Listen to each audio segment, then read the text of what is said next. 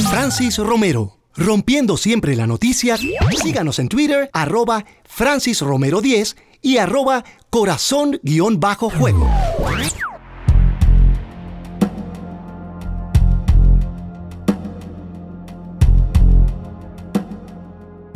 Luego de la cancelación del acuerdo entre MLB y la Federación Cubana de Béisbol, el 8 de abril de este año, tuvimos la certeza de que la emigración de los peloteros cubanos iba a reactivarse una vez más, como ha sido un patrón desde el año 2000.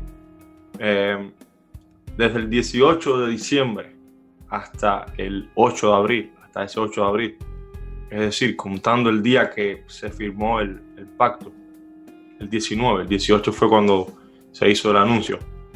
Eh, hasta el 8 de abril corrieron casi cuatro meses. En esos cuatro meses, no más de 20 jugadores de cualquier categoría y cualquier edad abandonaron la isla. Luego del 8 de abril, ya tenemos más de 50, exactamente 52 jugadores por mis cuentas salidos de Cuba mm, tras ese día, tras que se conoció esa noticia mm, desalentadora para la Federación Cubana y mm, muy emotiva para otros acá. La tomaron con, con, algún tipo de, de, alegría. Desde ese 8 de abril se han marchado de Cuba más de 52 jugadores. Por eso traía este tema hoy de análisis al podcast de, de Corazón del Juego porque sé que el tema del éxodo de los peloteros cubanos, como es un tema eh, tan histórico, tan largo ya, que también resulta exótico para muchas personas en, en, los Estados Unidos y en Cuba también, y en otras partes del mundo, hoy traíamos este tema. Mm, vamos a analizar por qué eh, han vuelto a, a, reactivarse esta emigración, por qué no, se, no ocurrió entre esos primeros tres meses y medio de, del acuerdo y, y vamos a, a tratar de, de, hacer una conclusión final de todo lo que ha pasado en este año en cuanto al tema de migración, las principales figuras que se han, que se han marchado de Cuba, que ya están siendo perseguidas por scouts, buscando firmas, adelantándose en la búsqueda de talentos, que es una competencia más fuera del terreno entre las 30 organizaciones de las grandes ligas. Y básicamente vamos a analizar esto, cómo ha ido la emigración del béisbol cubano luego de la cancelación del acuerdo. Ha renacido totalmente el EXO eh, y estoy seguro de que para finales de año, estamos contando que todavía quedan tres meses, mm, si, si vemos que octubre acaba de empezar, para finales de año estoy seguro que superará los 80 jugadores salidos en la isla, que al final eh, se sigue mm, demostrando el desangramiento de jugadores de, de, Cuba hacia, hacia la búsqueda de un sueño de MLB. Estamos en Cinco Razones Network. Aquí puedes suscribirse. En esta mm, gran plataforma va a tener todos los podcasts de cualquier deporte mm, de cualquier tipo de interés. Hoy volvemos nuevamente. Ya sabe que, que estamos acá. Síganos en nuestra mm, cuenta de Facebook, Twitter, nos puede dejar ahí sus inquietudes, sus sugerencias también. Mm, ya empezamos, somos Corazón del Juego.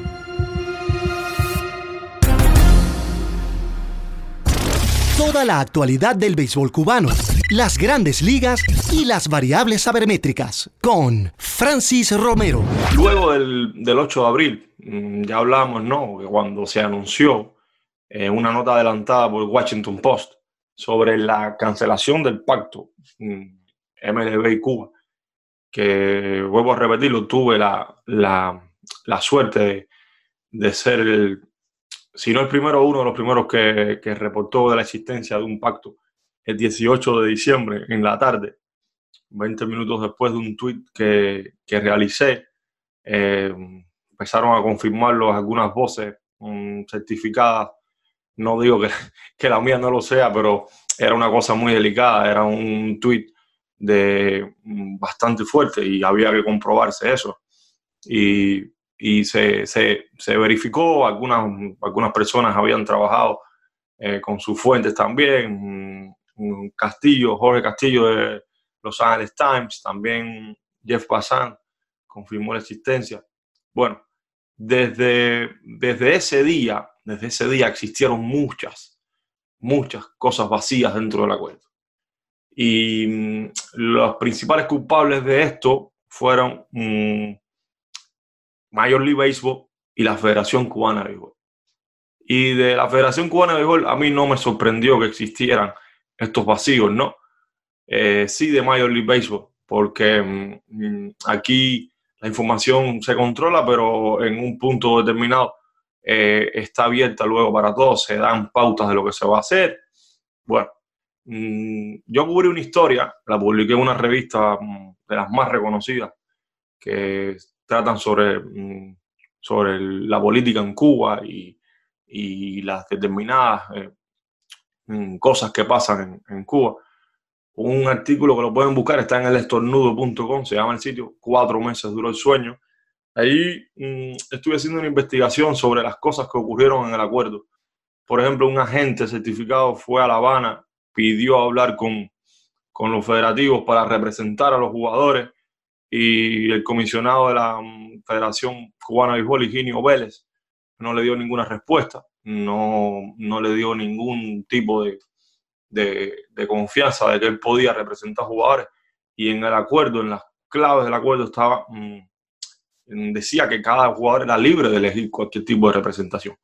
Entonces mm, yo estuve bueno, entrevistando, cubriendo esta parte de la historia y, y, el, y este muchacho de la gente, Kleiber Rodríguez de Phoenix eh, Sport Agency, no pudo mm, salir de Cuba, no pudo irse de Cuba con, con los resultados que pretendía tener. La, federación siempre estuvo, eh, eh, se opuso a la libertad del acuerdo, que, que, fuera claro, que fuera establecido. Incluso recuerdo que para, aquella lista, para aquel listado de 32 peloteros, eh, aquello fue una agonía, la publicación, que si no se sabe qué iban a hacer, luego si este listado, que por qué no está este, por qué está lo Bueno, Fue un, fueron meses de, de letargo,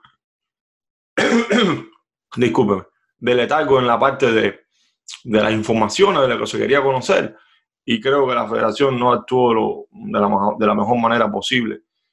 Eh, cuando llegó esta parte de, de la cancelación, bueno, mm, yo sabía, porque he estudiado ya este tema, mm, el mes próximo ya presento el libro el sueño y la realidad aquí en, la ciudad de Miami. Ya lo estaremos anunciando por el podcast. Eh, según los cálculos que yo, estaba que yo tenía establecido, eh, muy pocos jugadores se fueron de Cuba entre el 18 de, de, de diciembre y el 8 de, de, abril. Es decir, la primera razón era que no había todavía una certeza mmm, sobre qué iba a ocurrir con esos jugadores si iban a, enfrentar algún tipo de penalidad, los jugadores que, se, que abandonaran la isla luego de firmarse el acuerdo, eh, seguramente iban a, enfrentar algún tipo de, de, multa um, por MLB, porque ellos querían realizar eh, las firmas de, el jugador que abandona el país, no, no se considera ya dentro de la Federación Cubana. Bueno, mm, se, se decía que la penalidad iba a ser de dos años hasta luego de firmar. Eh, y ser agente libre. Es decir, ningún jugador iba a arriesgarse salir de Cuba con 18 años, en esos tres meses y medio del acuerdo que estamos hablando, para llegar a Dominicana y emitir su aplicación a, la agencia libre y que entonces de la oficina de MLB le, le dijera, sí, bueno, pero eh, tienes que esperar dos años por la penalidad, porque aquí lo dice el acuerdo, que si tú eres jugador de la federación, y en nada, ningún jugador iba a arriesgarse a, perder dos años de su carrera, iba a descender todo el valor probablemente que tuviera iba a arriesgarse a, esto. Esta fue la principal razón, más allá de la esperanza que se dice que todos los jugadores tenían. Esta fue la principal cláusula que impidió que el exo mm, de peloteros fuera, fuera una cosa desmedida, como ocurre desde 2015. Bueno, como ocurre de otros años anteriores al 2015, pero en 2015 ya sistemáticamente se estaban marchando de Cuba 75 jugadores por año y sabemos que ningún béisbol que quiera eh, subsistir por sí mismo puede hacerlo con, esta, con, con abandono de 75 jugadores por, por año. Es decir, estás perdiendo casi la base de tu béisbol todos los años. Todos los años cuando vuelves a, a, a tenerla, al otro año vuelves a perder los, los, mismos jugadores. Entonces, nunca terminas la... Y ahí y, y se ha evidenciado esto en la crisis, el resultado que ha tenido mm, el béisbol cubano en la arena internacional. Bueno, en, en mis números, que creo que nadie más, nadie más se dedica a esto o pueden, puede haber otras personas que se dediquen a esto, pero eh, eh, está duro el trabajo, hay que seguir la pista por, por, muchos lugares y por muchos lados. Desde mis números, tengo 11 jugadores que salieron en ese lapso, entre el 18 de diciembre y el 8 de abril. Es decir, eso estaba a riesgo y esos jugadores estaban a riesgo porque podían enfrentar la penalidad de, de MLB de ser agente libre luego dos años. No sé cómo iba a, creo que iba a estar entre dos y tres años la, la penalidad de los jugadores que salieran, que emigraran de Cuba en tiempos del acuerdo. Y hay muchos, hablé con muchos que, que me, me, explicaron que habían salido porque no tenían confianza en que ese acuerdo iba a, a realizarse. El caso más sonado de todo es un jardinero de, de los industriales de La Habana, Víctor Labrada, que se marchó un domingo, eh, creo 6, 6 de abril. Y la cancelación vino el, el martes 8 de abril. Labrada mm, abandonó Cuba por la vía legal y, y llegó a Dominicana en, en, ese domingo, creo. Él hubiera enfrentado una penalidad, incluso eh, lo voy a decir aquí en Corazón de Juego porque siempre estamos en, en, en confianza y este es el podcast donde tenemos la voz para realmente mm, que todos nos escuchen y que todos sepan cómo funcionan las cosas dentro del béisbol o de, o de los temas que tratemos. Incluso un, un, funcionario del sindicato de jugadores que me sigue en mi cuenta de Twitter cuando yo publiqué um, de primero sobre la, la, existencia de que la salida de la brada era un hecho, me escribió preguntándome eh, algunas cosas de, puntuales del jugador. ¿Me entiendes? Como que ellos ya estaban siguiendo la pista a los jugadores que estaban saliendo del país en esos tiempos para, para tener un conocimiento a la hora de después decir, bueno, eh, te sancionamos los dos años porque saliste en estos días y entonces, bueno, ya ustedes saben. Ahí tenemos otros jugadores también dentro de los que se fueron, um, jugadores que no eran tampoco muy sonados en Cuba, pero jugadores con talento que pueden llegar a Dominicana y firmar eh, un tipo de contrato. Y, son 11 nombres. La Brada era el caso más sonado. Entonces, ¿a dónde vamos aquí? Bueno, luego de la cancelación del acuerdo, mmm, se reactiva una vez más todo este andamiaje de, de, la maquinaria del negocio de sacar a los jugadores de Cuba. Mmm, muchos ya legalmente, recordemos que desde la apertura migratoria de 2013 los jugadores pueden salir legalmente de Cuba, pero aquí ocurrió un problema, aquí ocurrió un problema. La Federación Cubana de Béisbol eh, eh, activó nuevamente la, el bloqueo de los jugadores para salir del país. Es decir, si tú eres un jugador que estás dentro de los planes de, del país, si eres un prospecto, por ejemplo, vamos a hablar del caso de Dian Yamel o Hernández. Si tú eres un prospecto, este, en este caso, torpedero del equipo Cuba Sub-15 que asistió al Mundial de Panamá en, en, en, el 2018, en el verano de 2018, eh, Jorge, un, un, torpedero muy habilidoso, fue bloqueado a salir de Cuba eh, entre mayo y agosto de este año. Cada cuando él iba con su pasaporte a salir de Cuba, yo voy a pedir una, una visa y me voy hacia Haití. Haití, bueno, es dominicano, ustedes saben cómo es el, el bueno, si no lo saben, lo podemos explicar en algún momento de, de otro podcast, pero ahora no, porque estamos con un tema que no, no, no quiero demorarme mucho en algunos elementos. Entonces, cuando él llegaba con, eso, con, con todo ese proceso al aeropuerto, oficiales de migración le decían, no, usted no está, eh, no tiene el, desbloqueo para salir del país, usted es interés de, del equipo nacional y no puede salir del país. Entonces, cuando los padres muchachos iban a reclamar al INDER, estoy explicando un solo caso para que vean cómo funciona. Esto, cuando iban a reclamar al INDER, al, a la provincia, en este caso Ciudad de La Habana, eh, la respuesta era que no, él no podía salir del país porque, porque era interés del equipo, del equipo Cuba, era, era parte de, la selección Cuba en su categoría. Y es bastante, es bastante lógico, ¿no? Que por una parte la federación y, y, el gobierno quieran retener a sus talentos que trabajan en ellos desde categorías tempranas y que invierten algún tipo de, de, de, de capital económico en ellos. Y por otra parte hay un problema. Son muchachos menores de edad. Y eh, creo que tú no puedes bloquear a un, a un jugador menor de edad eh, legalmente. Legalmente no, eso no, no lo puedes hacer. Porque um, eh, hay, hay, hay, otros problemas ahí éticos, legales sobre, sobre este tema. Entonces, ¿qué ocurre? ¿Qué ocurrió? Por supuesto, el muchacho renunció, pidió la baja de, de del sistema de iniciación deportiva en Cuba, que se llama EIDE, ahí donde están todos los muchachos en una escuela. Él pidió la baja y dijo, bueno, yo no quiero practicar más, más béisbol.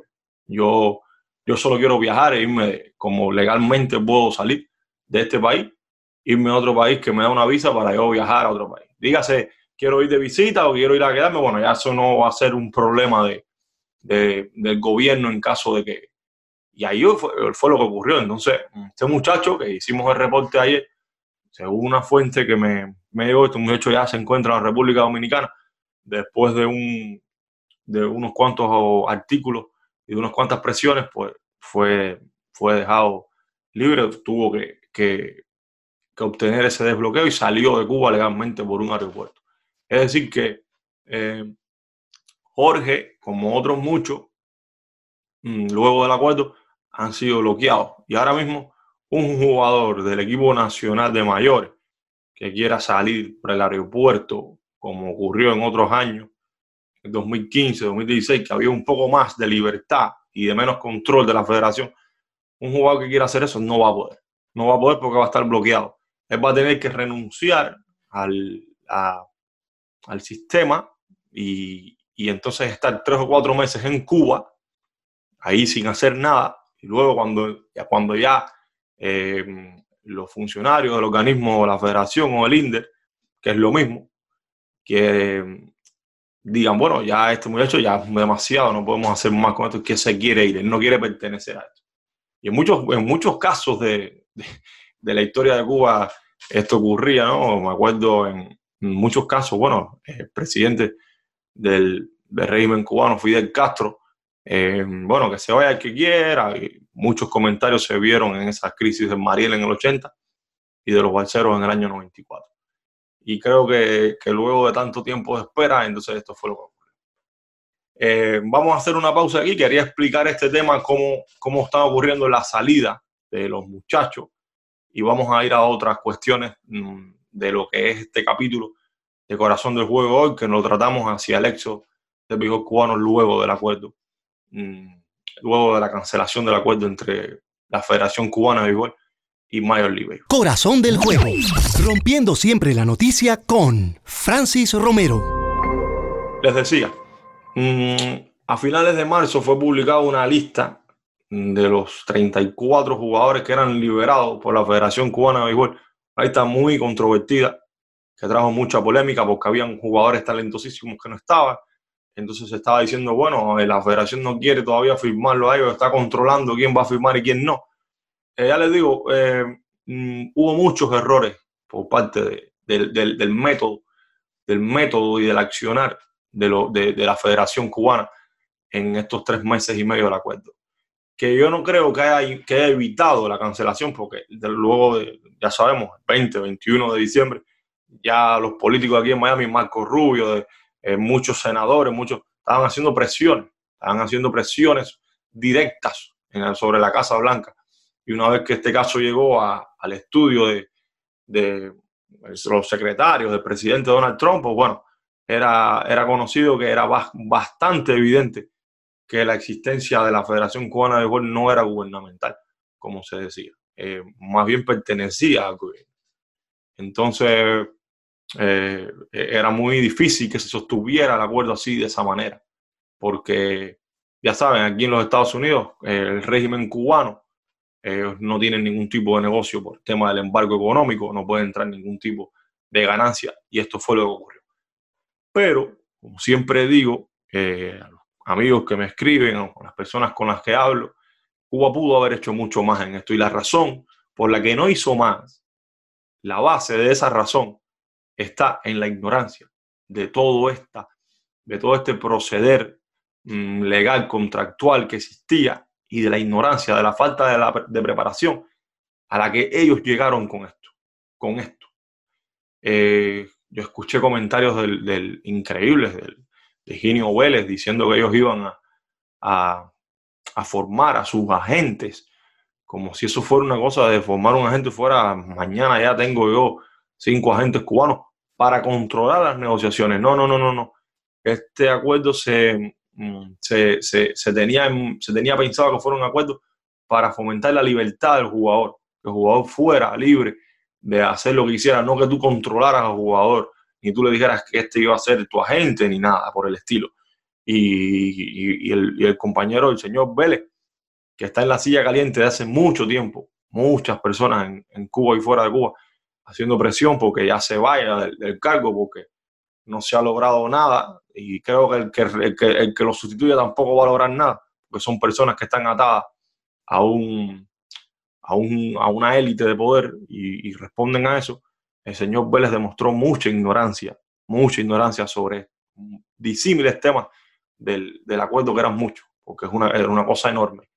Entonces tenemos esta lista de 34 jugadores que bueno, no están todos los prospectos del país, pero habían varios prospectos del país y lo que quiero demostrarles es que luego del 8 de abril, de la cancelación del acuerdo, han salido siete ya, siete muchachos que estaban en esta lista, estaban esperanzados en firmar desde Cuba, ya no están en Cuba.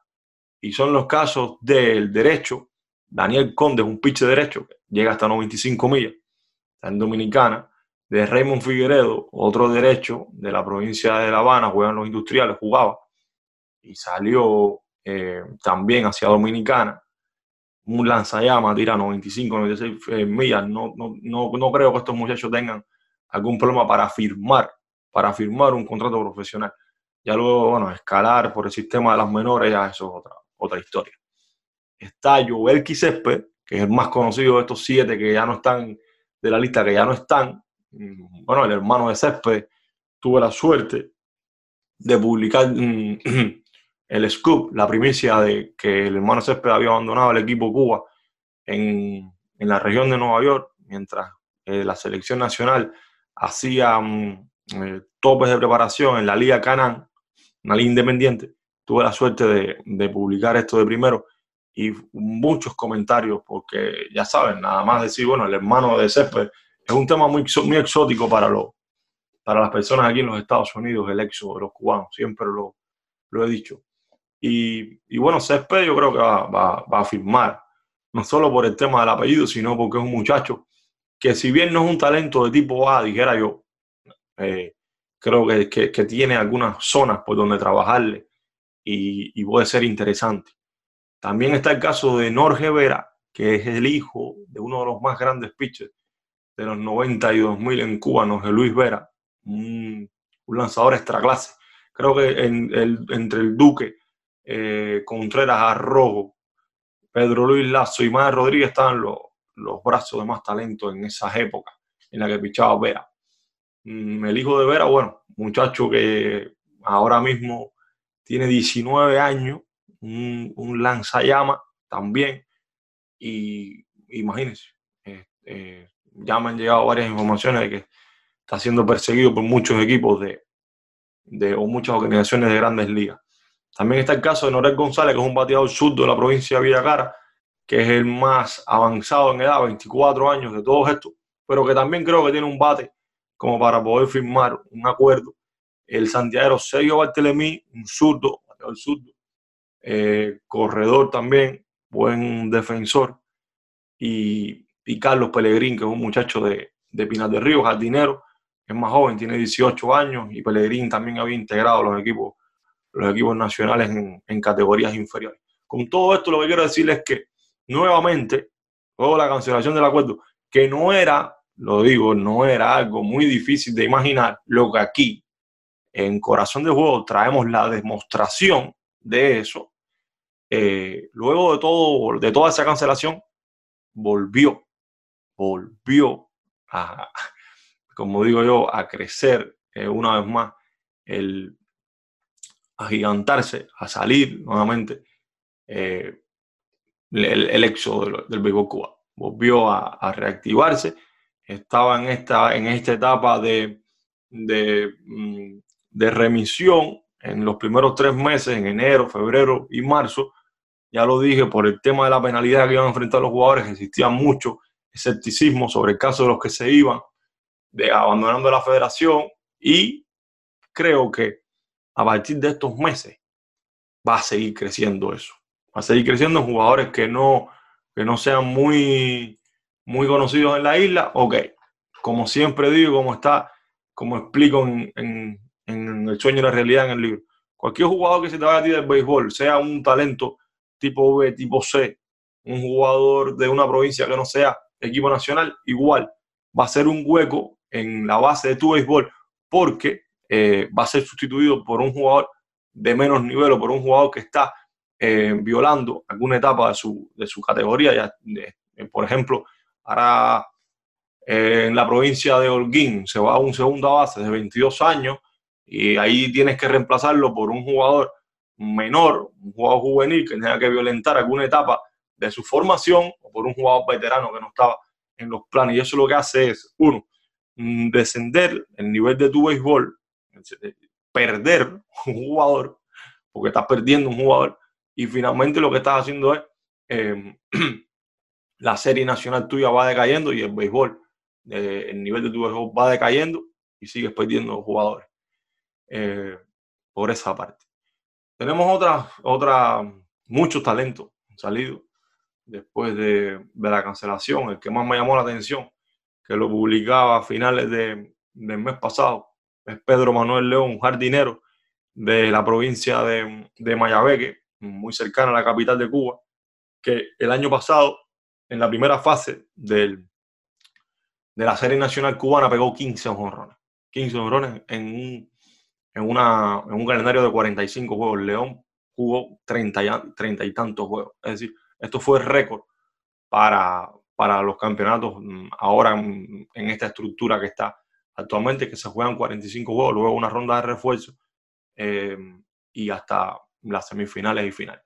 León, un jardinero de poder, un jardinero que las tiene todas consigo para firmar un, pacto con algún equipo de grandes ligas, también es buen corredor y, y es buen defensor ya, está tomando ya eh, interés en, los, peloteros que están fuera de la isla. Y, tenemos otros casos, otros casos de muchachos que, se están yendo con 15, 16 años, como el mismo caso del, torpedero Jorge, que le hablé, de Anjamel Jorge. Eh, muchos muchachos se están yendo a temprana edad porque eh, el mercado está cotizando más a los jugadores jóvenes que a los jugadores que siguen de Cuba con 20, 22, 23 años. Y todo eso, eh, toda esa explicación está dentro de la historia misma de lo que ha ido ocurriendo en, en el mercado. Yo siempre digo que la historia, está, dentro de la historia están todas las respuestas de, de, de lo que va a suceder. Y los mismos contratos fracasados de muchos jugadores que no funcionaron, jugadores que se firmaban con 26, 27, 28 años. Estamos hablando del caso de Héctor Olivera, hablando del caso de Alexander Guerrero, el caso de Ronald Castillo, que no ha tenido oportunidad en Boston después de, de andar dos años muy bien por AAA.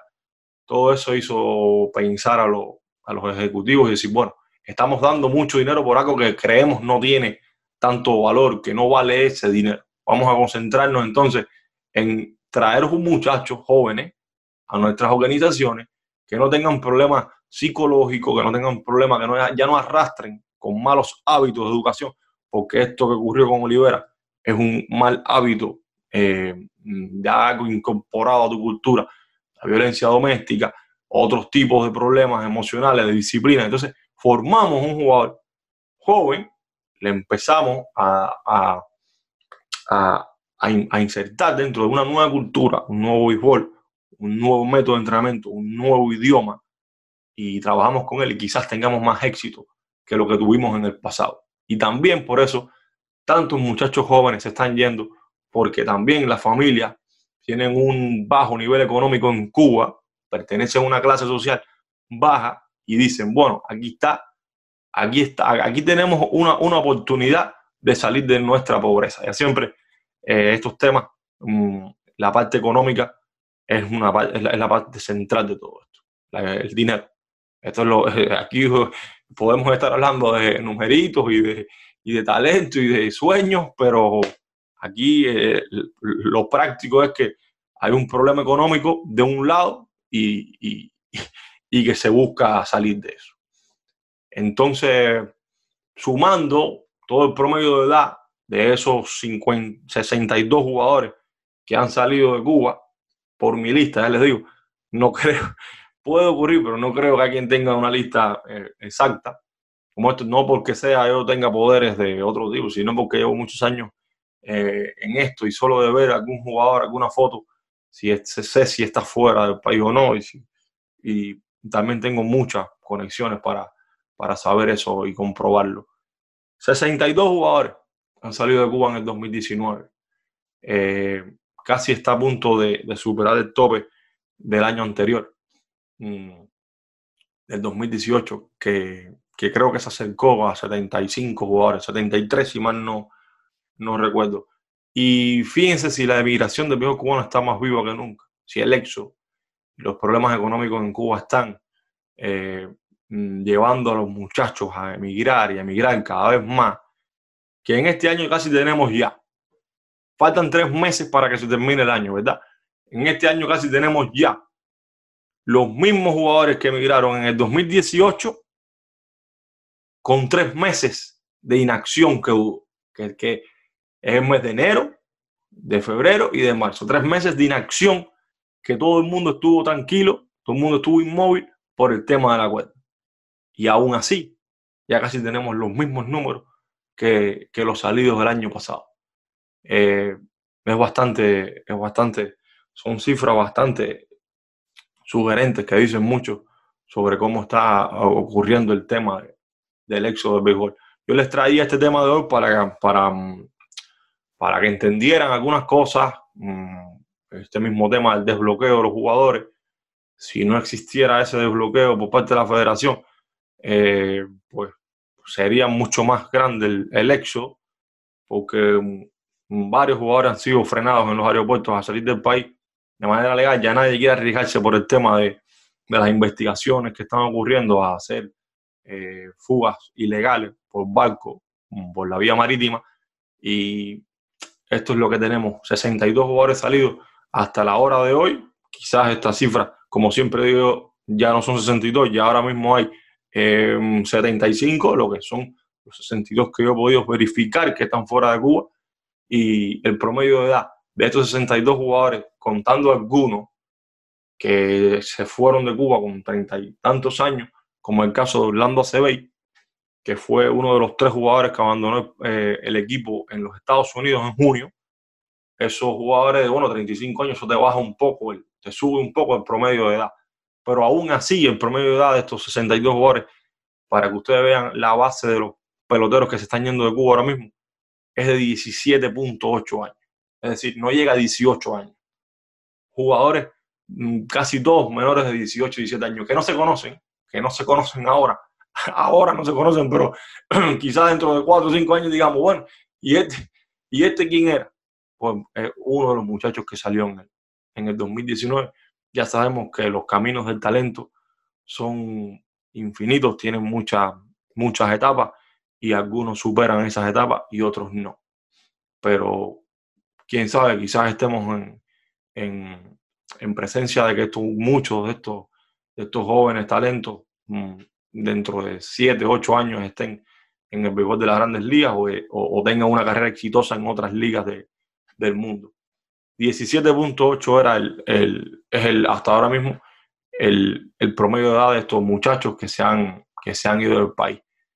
Mm, por aquí, bueno, ya me queda solo ir despidiéndome. Cualquier tipo de, de programa que quieran que tratemos o cualquier tipo de tema, nos pueden escribir. Lo mismo por Cinco Razones Network, Cinco Razones Podcast, por Corazón del Juego en Twitter, por Corazón del Juego en Facebook o las páginas mías principales de, de Facebook y Twitter. Ya sabe que, que, la red de, de, Cinco Razones está expandiendo, estamos expandiéndonos. Queremos hacer grandes cosas y, que, y abarcar de la manera más analítica e inteligente posible eh, muchos temas del deporte, muchos temas como béisbol, baloncesto. Ahí tenemos a, a, Ricardo, que es un gran conocedor del baloncesto. También Alejandro Villegas, que sigue el tema del fútbol con, con, la, con, la, con la compañía de María, una muchacha eh, madridista, igual que Octavio Sequera. Bueno, Octavio Sequera creo que es, que es catalán, ahora no recuerdo muy bien, pero son, es un equipo muy talentoso. Si, suscríbase a la, a la, plataforma de Cinco Razones y tendrá muchos podcasts. Y mientras va manejando o, o va eh, o está en casa en un momento de retiro, pues ahí puede oírnos y, y compartimos ideas y, y, aprendemos todos de todos, que es lo que siempre se prefiere. Eh, hoy estuvimos con el exo de béisbol cubano luego del, del, de la cancelación del acuerdo. Eh, 62 peloteros salidos de Cuba eh, hasta el momento. 11 solo antes de, de, que se cancelara el acuerdo, explicamos eh, las razones por las cuales esto se retuvo, eh, esta, esta ola mmm, inmensa y eterna de emigración del béisbol cubano se, se, paró como nunca antes había parado en 58 años. Y, y luego por qué volvió a acelerarse todo. Hasta estamos ahora mismo en el mismo lugar que estábamos días antes que se firmara el acuerdo. Entre la Federación Cubana de Béisbol y Major League mm, Nos veremos por aquí pronto. Ahora vamos a, estar a entrar en el tema de la postemporada y, y síganos en Corazón de Juego y en Cinco Razones Network. No trates de descifrar la contraseña. Eso es un juego y tiene corazón.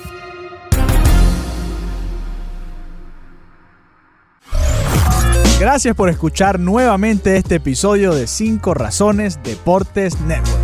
Para apoyar este podcast o cualquiera que esté en 5 razones, busca 5 razones Deportes Network en cualquiera de tus plataformas preferidas y darle a suscribir. En todas las redes sociales, Twitter, Instagram, Facebook, YouTube, arroba 5 razones Network.